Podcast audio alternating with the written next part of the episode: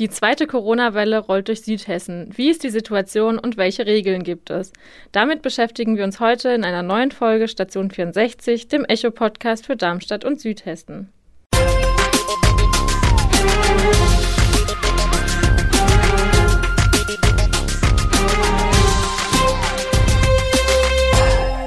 Gude aus der Echo-Redaktion. Ich bin Bianca Bayer und ich spreche heute mit meinem Kollegen Maximilian Brock über Corona. Das Thema beschäftigt uns jetzt seit vielen Monaten. Zwischenzeitlich hatte sich die Lage wieder beruhigt, doch jetzt gibt es auch in Hessen wieder Hotspots. Was ist heute anders als zu Beginn der Pandemie? Ja, Bianca, du hast schon gesagt, ähm, das Thema beschäftigt uns gefühlt eigentlich schon das ganze Jahr. Und zwar alles und jeden. Jeder ist davon irgendwie betroffen, ob man nun mal will oder nicht. Ja, zum Beispiel ist ja auch die Maskenpflicht ausgeweitet worden. An manch, in manchen Städten gibt es ja zum Beispiel auf öffentlichen Plätzen oder Bahnhöfen und im Supermarkt ja sowieso die Regel, dass man einen Mundschutz tragen muss. Das ist jetzt zum Beispiel bei uns in der Redaktion ja auch neuerdings so.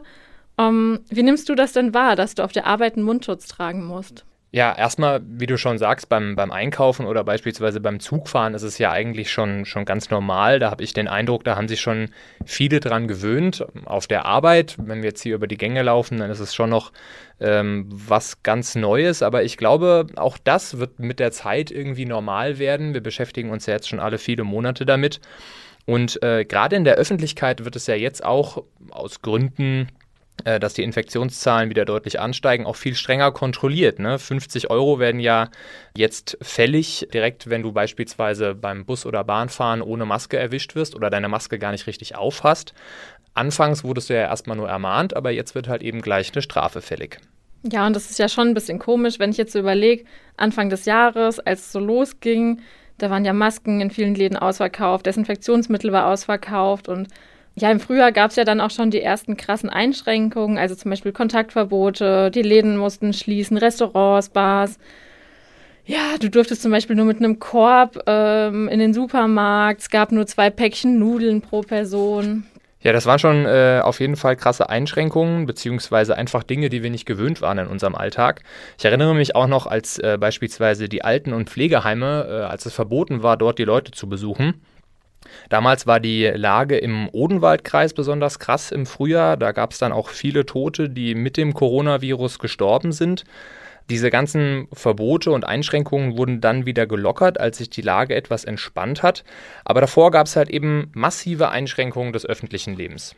Ja, und leider ist es jetzt ja so, dass die Zahlen wieder ansteigen und die Lage ist einfach sehr angespannt. Auch in Südhessen steigen die Zahlen wieder, zum Beispiel jetzt im Kreis Groß-Gerau ist seit mehreren Wochen ähm, die Lage sehr ja, schlimm.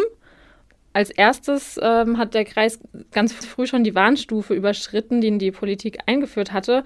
Ja, dadurch, dass die Zahlen gestiegen sind, da muss man natürlich auch dazu sagen, es wurde auch mehr getestet. Aber kannst du vielleicht noch mal erklären, was bedeuten denn diese Warnstufen? Ja klar, also erstmal ähm, gibt es verschiedene Warnstufen, die wurden vom Land festgelegt und das richtet sich nach dem, wie viele Menschen halt eben infiziert sind, beziehungsweise wie viele Menschen positiv getestet wurden.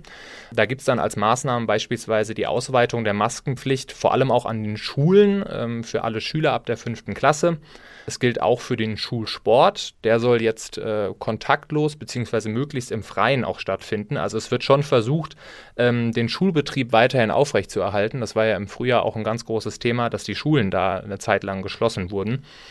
Eine weitere Maßnahme ist, dass äh, Vereinssport sowohl im Profibereich als auch im Amateurbereich äh, natürlich nur eingeschränkt mit Zuschauern stattfinden kann, beziehungsweise wenn die Zahlen zu hoch sind, auch gar keine Zuschauer mehr zugelassen sind. Außerdem gibt es wieder Besuchsregelungen in Alters- und Pflegeheimen. Äh, in manchen Krankenhäusern ist mittlerweile sogar ein Besuchsverbot wieder ausgesprochen worden. Und dazu kommen die Beschränkungen für private Feiern, denn sowohl drinnen als auch draußen ist natürlich, wenn viele Leute auf engem Raum sind, die Infektionsgefahr da. Ja, und ich habe es ja eben eigentlich schon mal angesprochen, im Frühjahr waren ja auch die Geschäfte in der Stadt wochenlang geschlossen. Es ist natürlich, oder das war eine harte und auch sehr ungewisse Situation für die Händler. Und ähm, es hat natürlich auch wirtschaftliche Folgen. Und deswegen soll jetzt eben versucht werden, so einen Lockdown möglichst zu verhindern. Ja, und in der Stadt Darmstadt jetzt äh, sind in den vergangenen Tagen und Wochen auch die Infektionszahlen wieder deutlich angestiegen. Wir sprechen darüber mit Thomas Wolf aus der Lokalredaktion Darmstadt. Thomas, wie hat sich denn die Lage in Darmstadt so entwickelt? Ja, die Darmstädter konnten lange entspannt sein im Vergleich zu Menschen aus Nachbarstädten wie Offenbach und Frankfurt.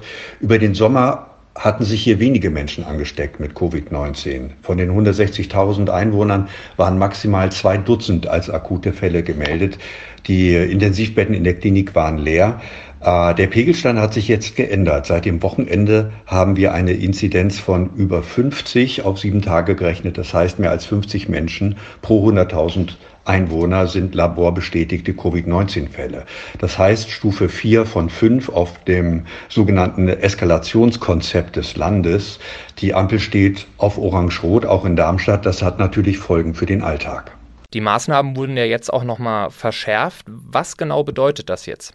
Die Darmstädter müssen sich jetzt in vielen Bereichen einschränken im Alltag. Alle Schüler ab Klasse 5 müssen eine Mund-Nasen-Bedeckung tragen, auch im Unterricht. Das war ja bisher keine Pflicht gewesen. Besuche in Krankenhäusern sind nicht mehr erlaubt. Ausnahmen gibt es für Eltern von kleinen Kindern. Besonders umstritten ist die Sperrstunde in Cafés, Kneipen und Bars. Die gilt von 23 Uhr bis 6 Uhr morgens. Parallel dazu auch keine Alkoholabgabe mehr in Kiosken, Tanken oder Spätis. Thomas, du hast dich ja mal unter anderem in Restaurants und Bars in der Stadt umgehört, die jetzt besonders betroffen sind. Was sagen denn die Gastronomen und die, die Gäste zu den neuen Regeln? Meine Kollegin Katrin und ich waren am ersten Abend der neuen Sperrstundenverordnung unterwegs in Darmstadt. Unsere Erfahrung, die Gäste nehmen das sehr diszipliniert hin. Es gab keinen Stress, sondern viel Verständnis für die Wirte und Bediensteten. Aber nicht immer Verständnis für die neue Regelung an sich. Wir hörten oft das Gegenargument bei Gästen und auch bei den Wirten. Gerade junge Gäste bleiben weg, sagten die. Die machen jetzt eher Party zu Hause und das ist viel weniger kontrollierbar als in den Gaststätten. Ja, danke Thomas für deine Einschätzung. Und wir interessieren uns bei dem Thema auch für eure Meinung. Es gibt ja zahlreiche Regeln, von denen wir jetzt schon über einige gesprochen haben, die immer wieder verändert und verschärft werden. Blickt ihr da noch durch, was gerade wo wie gilt und warum? Schreibt uns doch mal auf Instagram oder bei Facebook in den Kommentaren oder eine direkte Nachricht. Ja, wir haben es ja auch schon von Thomas jetzt eben gehört. Es gibt sehr unterschiedliche Meinungen, ob denn diese Sperrstunde was bringt oder ähm, ja, eben ob die jungen Leute sich dann einen anderen Ort zum Feiern suchen. Äh, auch auf unserer Facebook-Seite wird dazu fleißig diskutiert. Da ist dann auch die Rede davon, dass es nichts bringt oder nur den Gastronomien Gefahr bringt. Andere wiederum, die meinen dann, es müsste noch viel krassere Vorgaben geben. Und ähm, es wird dann eben auch gesagt, naja, die Wahrscheinlichkeit, sich im ÖPNV, also in Bus und Bahn, ähm, sich anzustecken, ist natürlich auch sehr groß und vielleicht auch einfach größer, als es in der Bar ist. Und, ähm, das hat Thomas ja auch schon angesprochen, wie kontrolliert man das? Das ist natürlich ähm, im privaten Raum ähm, schwieriger als in einer Bar. Ja klar, im, im, öffentlichen Raum wird jetzt ja verstärkt kontrolliert und mehr kontrolliert und es gibt ja auch härtere Strafen, wie wir schon äh, gesagt haben. Aber insgesamt ist es halt auch eine Personalfrage. Hier ist das Ordnungsamt gefragt, wenn es jetzt um die, um die Kontrollen beispielsweise zur Einhaltung der Maskenpflicht geht.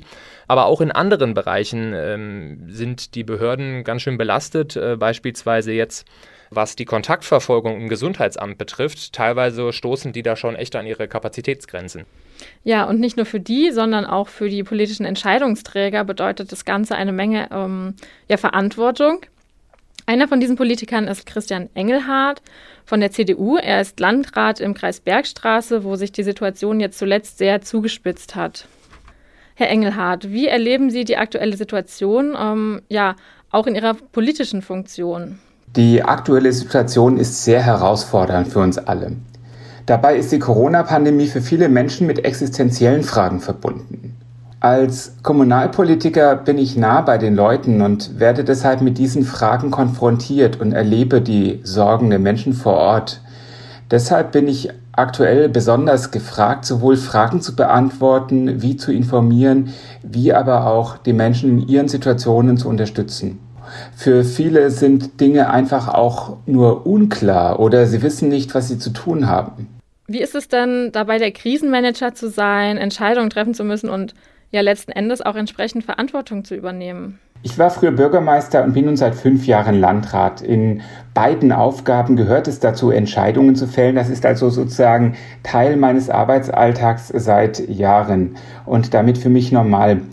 Natürlich fordern solche Krisen ganz besonders. Es gibt Entscheidungen, die Tragweite für viele haben und oftmals auch einen gewissen Zeitdruck, Antworten auf Fragen zu finden. Aber ich bin ja auch nicht alleine, sondern ich habe ein wirklich gutes Team und äh, denke, dass wir unsere Aufgabe gemeinsam in dieser Situation ganz gut gemeistert haben bisher.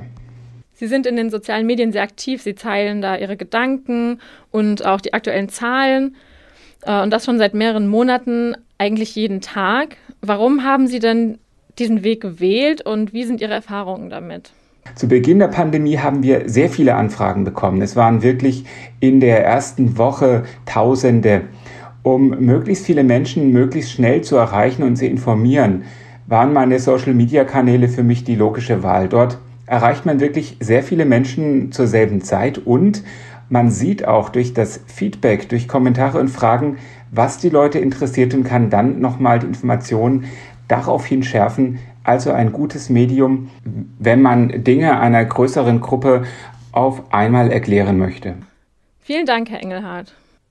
Also wir sehen, der Herr Engelhardt ist sehr bemüht um Transparenz. Auch andere Stellen sind das und versuchen zu erklären, was jetzt irgendwie gerade Sache ist.